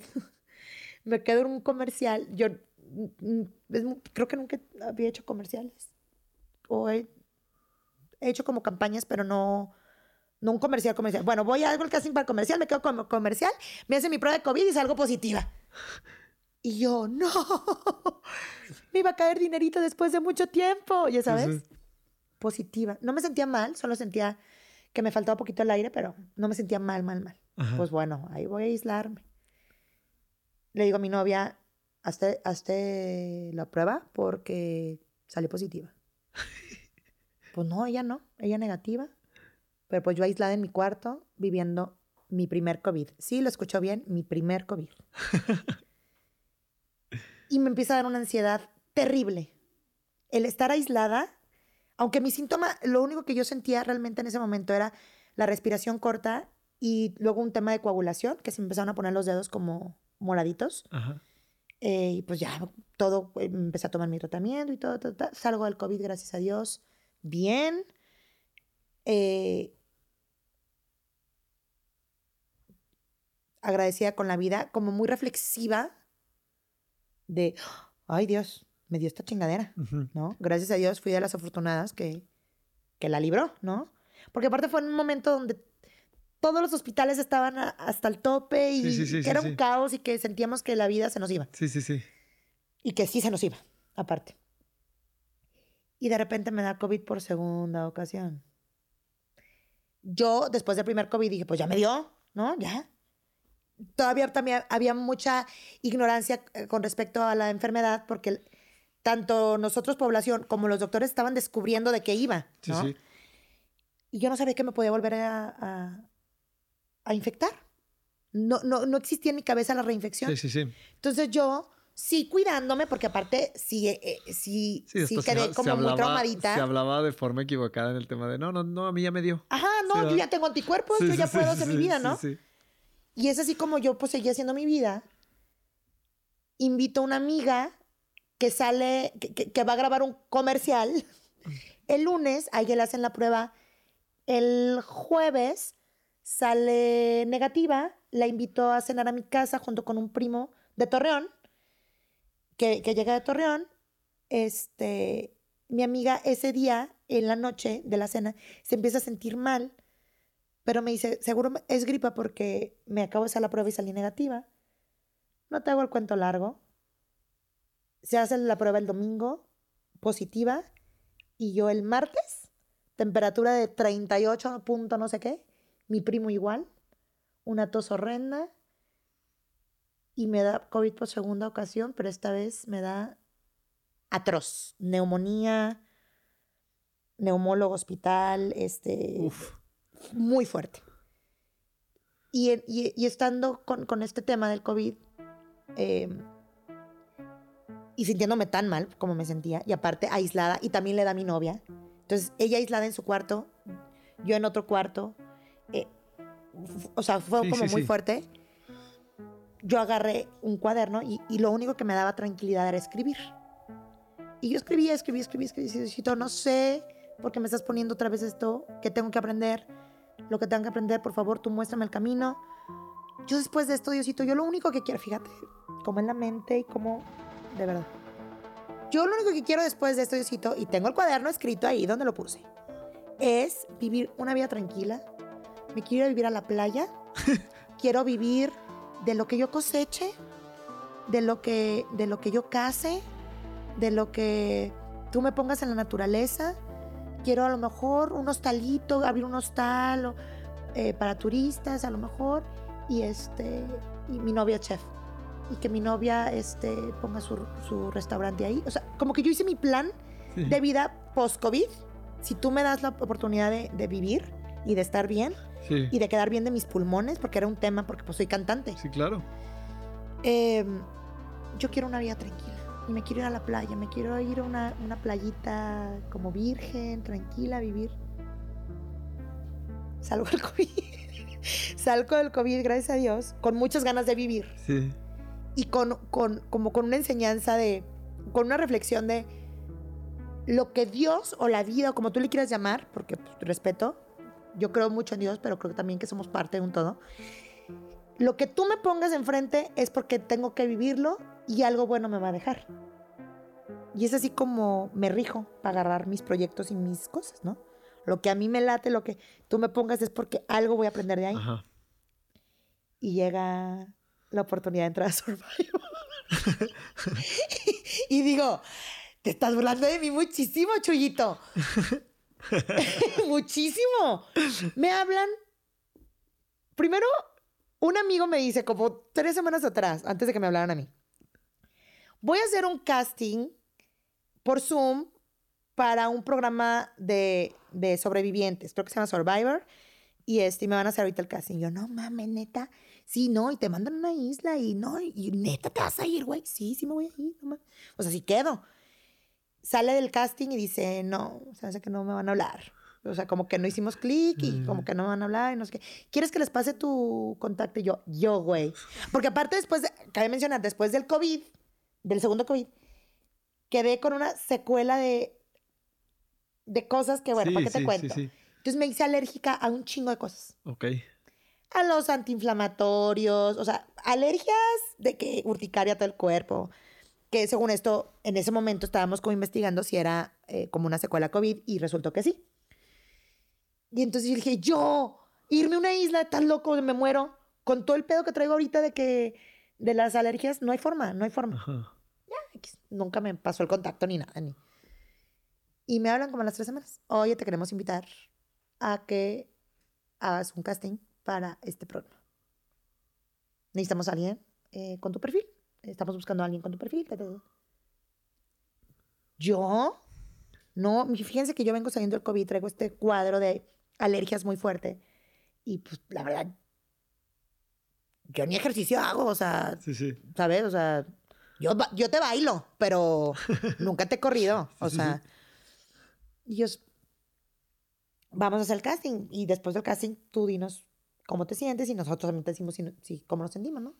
Hago el casting, me caigo a toda madre con, con el productor que me hace el casting, como que nos hicimos clic como inmediato y me dice, ¿qué es? Ah, una de las preguntas fue como de, de, de, si me animaría a irme sabiendo que pues no, no va a haber comida, no va a haber higiene, o sea, cosas para bañar, no, no me voy a bañar y este, y, pues va a ser situaciones.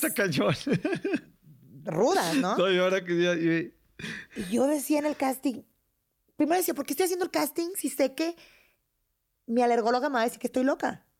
¿No? Total, hice el casting nada más por, por hacer, porque por la invitación y todo, dije, está padre, vamos a ver de qué va. Salgo del casting y digo, estaría padrísimo, ¿no? O sea, pues si Diosito me lo pone, pues yo le dije que quería vivir en la playa, virgen. Y vivir de lo que yo cosechara y de lo que yo cazara. Y este. Y me voy a Survivor. Digo, ya, para que te cuento más detalles, más o menos. Sí. Acabo aceptando. Y le digo a mi novia, me voy a ir a Survivor. Y mi novia dice, ¿qué? Pero ¿cómo le vas a hacer? Porque con la alergia no puedes, o sea, no puedes comer papaya, no puedes comer no sé qué, no puedes comer no sé cuál. ¿neta te vas a ir? Pues voy con la alergóloga, ¿no? A ver qué me dice. Y me dice ella, estás, te, vas a poner en una situación tan vulnerable donde tienes todos los factores para crear una reacción alérgica. No, a lo mejor no te mueres, ¿no? Porque, pues, obviamente te mando una receta ahí por si te estás muriendo te den algo, ¿no? Pero, pero, pues, no, no, no es una buena idea. Dije, me voy a ir. Si no me morí de COVID, no me va a matar Survivor. Me voy a ir. Si la vida me lo estoy poniendo es porque lo tengo que vivir. Y así es como acepto irme. Llego allá y digo, ay, Denise, Denise, Denise, Denise, ¿por qué te venís para acá? ¿Qué hice? ¿Qué hice? No, pues es otro pedo. Se va. No manches. Ah, porque para esto yo no, yo no vi la el primer Survivor, yo no lo vi. Ajá. Pero entonces me metí a ver videos. Sí. Y ya, pues los juegos no están tan tan gacho, ¿no? O sea, es más como de destreza, de a ver cuánto aguantas así, de... Pobre tonta. No, pues llego allá y... Pesadísimo, ¿no? No mames. Aparte el primer Survivor duró creo que ocho semanas. Yo, que no llegué a la final, llegué nada más a la fusión, duré 15. ¿Cuál es el reto más grande de la experiencia de Survivor? el reto más grande de la experiencia. O sea, lo que te enfrentas. Ahí me costó mucho no bañarme. No bañarte. Mucho. Y yo sabía que, que la higiene era lo que más me iba a, costar. Eh, la primera noche, te voy a contar la primera noche, de ahí vamos a partir. Llegamos eh, al primer capítulo de Survivor. Yo no sé qué es lo que se ha visto acá o lo que se ve afuera, porque realmente no he visto los capítulos. Yo te cuento lo que viví. Ajá. Y está Warrior. Eh, estamos en un catamarán. Ya las dos tribus. Y dice, van a amarrar. A, la tribu tiene que votar por el más débil. Que crean que es el más débil porque no se conocen, no saben realmente. Y lo van a aventar amarrado al mar. Y entre toda la tribu se lo tienen que llevar hasta. hasta la, la orilla del mar.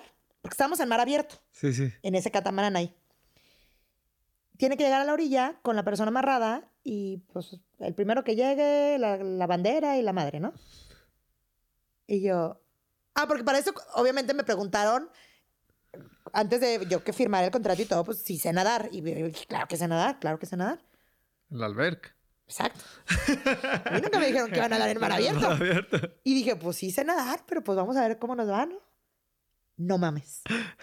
Cuando Warrior dice, salten sobrevivientes, petrificada. O sea, y me acuerdo que Julio, uno de mis compañeros de Survivor, está al lado de mí me dice, dame la mano, vamos a saltar juntos. Y yo le digo, ¿sabes nadar? Y él, poquito. Pues y yo, de que, no, o sea, como que me dijo, sí sé, sé nadar, güey, pero pues no mames. Nos damos la mano, saltamos los dos y empezamos a nadar. y nadar y nadar y nadar. Y había mantarrayas y había... Y decías, madre santa, ¿qué estoy haciendo aquí? Y de repente veo a dos de mis compañeros, literal, ahogándose porque no sabían nadar. Bien. Y como que se paniquearon, Cintia y, y Denis Arana. Y me los echo encima y les digo, no sé cómo vamos a llegar, pero vamos a llegar los tres. Tras, tras. me, me, hundían ellos porque pues estaban en pánico, ¿no? Entonces veo a Julio, otra vez me lo encuentro y le digo a Julio, agarra uno, agarra a Denis. Y se lleva él a Denis y yo me llevo a Cintia. Y sí, nos tardamos un chingo en llegar, pero llegamos. llegamos. Llegamos y nuestra primera noche, después de eso, sin comer. Estoy hablando de que de ahí en adelante ya fue sin comer. De que Dios los bendiga y a, a cazar y a recolectar fruta y lo que sea. Estuvimos en una isla, bueno, obviamente en la isla donde estamos, pero quiero, me refiero, estuvimos en una parte de la isla y dormimos abajo de una palmera. ¿Tú no sabes cómo amanecimos picados de moscos? Por decir algo, porque eran arañas, moscos, era lo que fuera. Y ahí dije, Madre Santa, en lo que nos metimos. Porque fue. Sí, el principio. Bye. Ahí están. Sobrevivan. Esto es. Esto es Survivor. Ahora sí que. Cuando la gente, obviamente te preguntan, ¿sales? Y dicen, ¿y de verdad es así? ¿Y de verdad no les dan comida? ¿Y de verdad.? No, no nos dan nada. Me encantaría decirles que sí. ¿No? Y yo también pensaba dentro de mí, ahorita van a venir por nosotros, ¿no? Sí. No. Y entonces se hace el juego por el techo y nosotros perdimos el techo. Y llegamos al refugio de jungla, sin techo, y empieza a caer una tormenta en la jungla. Imagínate el tipo de tormenta. y el frío que hacía eh, eh, fue en marzo, finales de marzo. Un frío que no, no hay forma. Obviamente puedes traer nada más tu ropa de, de juego y tu ropa para dormir. Y mi ropa para dormir era un pantalón con una sudadera que me servían para nada. Para nada, como si anduvieras en shorts. Y entonces empieza a caer esa, esa lluvia y empezamos todos a caminar encima de la tabla, en círculos, bajo la lluvia, esperando que llegara alguien, ¿no? Que nos dijeran, no, no, pues vénganse, a este lado de la. Feo. O no, o, vénganse a este lado de la isla, hay más árboles, no sé. Algo. No sé, que llegara, no sé, alguien, alguien. No hay nadie no hay nadie. Entonces empezamos a caminar sobre la, tabla hasta que nos quedamos dormidos. Entonces Cristal Silva me dice, ya no aguanto, me estoy congelando. Y entonces empieza y me dice, me voy a sentar en la tabla. Y se sienta y se queda dormida así. Y de repente teníamos un, un cofre que era donde, un baúl donde metíamos nuestras cosas, que nos lo ganamos. que nos lo ganamos. Porque para eso tienes tus morrales, tienes tus morrales, pero pues toda la ropa mojada. los tenis empapados. O sea, la, la, planta de los pies, como todo el tiempo estás húmedo, todo el tiempo, porque estás jugando en agua, pero entonces llegas y está lloviendo también en campamento. Están como, como inflados, o sea, los pies inflados y color transparente, como, como, ay no, muy feo, como blanco pero hinchado de viejito. Y te duele cabrón. Caminar te duele cabrón. Y entonces, pues te quitabas los tenis como para que se te oraran las patas ahí un rato, pero, no se te secaban, o sea, nunca se te secaban, no, al menos no los primeros meses, hasta que le vas agarrando la onda. Sí. Y me, me acuerdo que no sé en qué momento paró la lluvia, pero yo amanecí así, así como estoy, pero así. arriba del cofre, sí. O sea, con las manos arriba del cofre. Y ahí dije, ok, esto se va a poner interesante. y de ahí para el real. ¿Qué fue lo que... ¿Cuál fue el... Qué, te deja Survivor? Survivor es una gran experiencia de vida. Que ahorita me dicen, ¿lo volverías a hacer? Cuando recién salí me hicieron esa pregunta, les dije, ni, ni loca, jamás, nunca. Y ahorita digo, Sí, sí me lo volví a Sabes que yo sufría mucho los juegos, porque pues obviamente, evidentemente no soy atlética, o sea, no, no es como que, ay, maratonista la vieja, pues no. Sufría mucho los juegos porque yo sabía que no era mi fuerte, que mi fuerte iba a ser la estrategia, lo, mental eh, y, mi, y, mi, capacidad de socializar con mi tribu y con la otra tribu. Sí, sí. ¿no? Yo sabía que mi, que mi fuerte iba a estar aquí y no, no, no en, en, lo físico, ¿no? Hasta que empecé a descubrir que podía darle puntos a mi tribu en el, en el rollo de fuerza. Descubrí que tenía fuerza, no sabía que tenía fuerza. Okay y descubrí que era buena para los juegos de fuerza. Entonces, ya cuando venían los juegos de fuerza, mi tribu me aventaba a mí de mujer, ¿no? De que de Nisha va a lo de fuerza, ¿no? Ok. Pero entonces venían los de agilidad y decía, madre santa, me van a odiar. Y no solo me van a odiar en casita, me van a odiar estos, porque no vamos a meter punto por mi culpa. Pero pues, si ya saben para qué. Valen mucho. Si ya saben quién soy, para qué me invitan, ¿no? Sí, exactamente. Entonces, me quedo con este instinto que no conocía, que está en nuestro ADN, que todos lo tenemos que es el instinto de supervivencia. O sea, que sale a flor sí o sí. Que el hambre te la podrás aguantar, pero va a llegar un momento en que ya no puedes más y te vuelves loco por algo. Algo. Entonces, yo me descubrí comiendo gusanos y me sabían delicioso. Y decía, ay, y, vivos, ya de que, dale madre. Y decían, ay, qué rico. Coco hasta que se me rompieron las encías. Todos tenemos las encías rotas de tanto coco que comíamos. Y luego descubrimos el mango y también el mango le entrábamos diario. Entonces nuestra fuente realmente de, energía era mango y coco. Diario. Y si bien nos iba, ya eh, ganábamos el juego y ya, ya para el final del programa ya los juegos eran de muchas recompensas de comida. Entonces ya era como, ah, ya voy a comer proteína y no nada más las almejas del río. Porque me hice experta en, sacar almeja de río, porque está en el lodo. El, el, pedo es que está en el lodo, entonces pues lo enjuagas con el agua del río, que también tiene lodo, pero entonces te las comes y te las comes con lodo. O sea, pues lo más que le puedas quitar ahí de, y pues es almeja, por mucho que la pongas allá en la fogata, pues no. Sí, sí. Sabe gacho. Y no te sientes mal. O sea, ¿y qué pasa? Te da diarrea, te da diarrea todo el tiempo. Ok, ok, ok. Te da todo el tiempo te da diarrea. Yo tuve diarrea todo el tiempo. Pero bueno, pero ya estás vivo. Pero estás vivo y estás comiendo proteína. Sí, sí, sí. Que es lo que necesita tu cuerpo. Eh, nos hicimos expertos en comer tarántula, gusano, eh, y luego regresas de Survivor y regresas con este, con este chip tan primitivo que decía mi novia, ¿por qué te estás comiendo esa galleta del piso? Y yo de que pues, se cayó, está en el piso. Vato, me comí un gusano. O sea, ¿qué más da si me como? o sea, ya, güey. O sea, ya. Me he comido cosas peores, ¿no?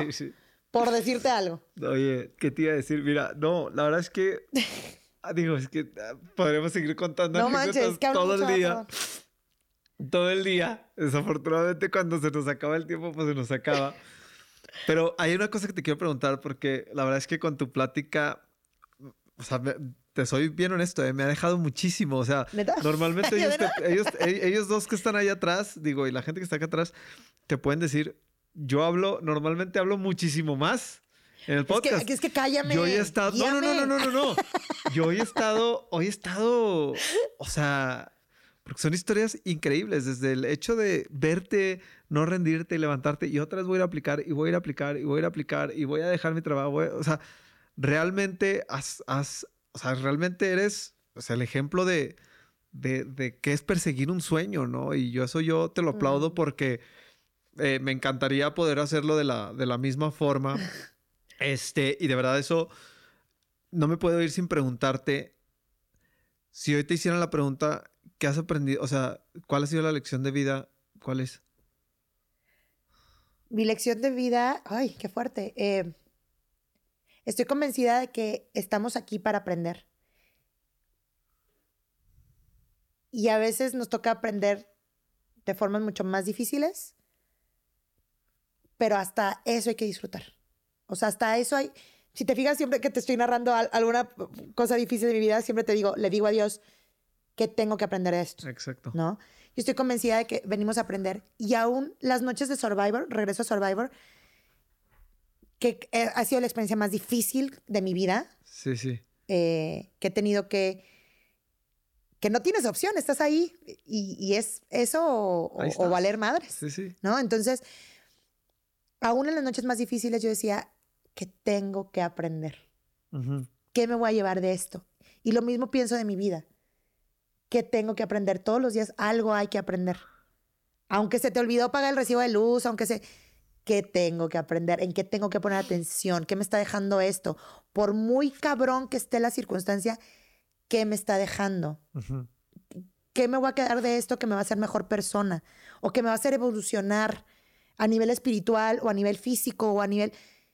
¿Qué tengo que aprender? Entonces yo creo que, que, que, que esa, esa cuestión es la que, que me hago todos los días, es lo que me hace agarrar la vida como muy por enfrente aún. Mucha gente me cuestiona, ¿cómo se, te, ¿cómo se te ocurrió ir a Survivor a ti?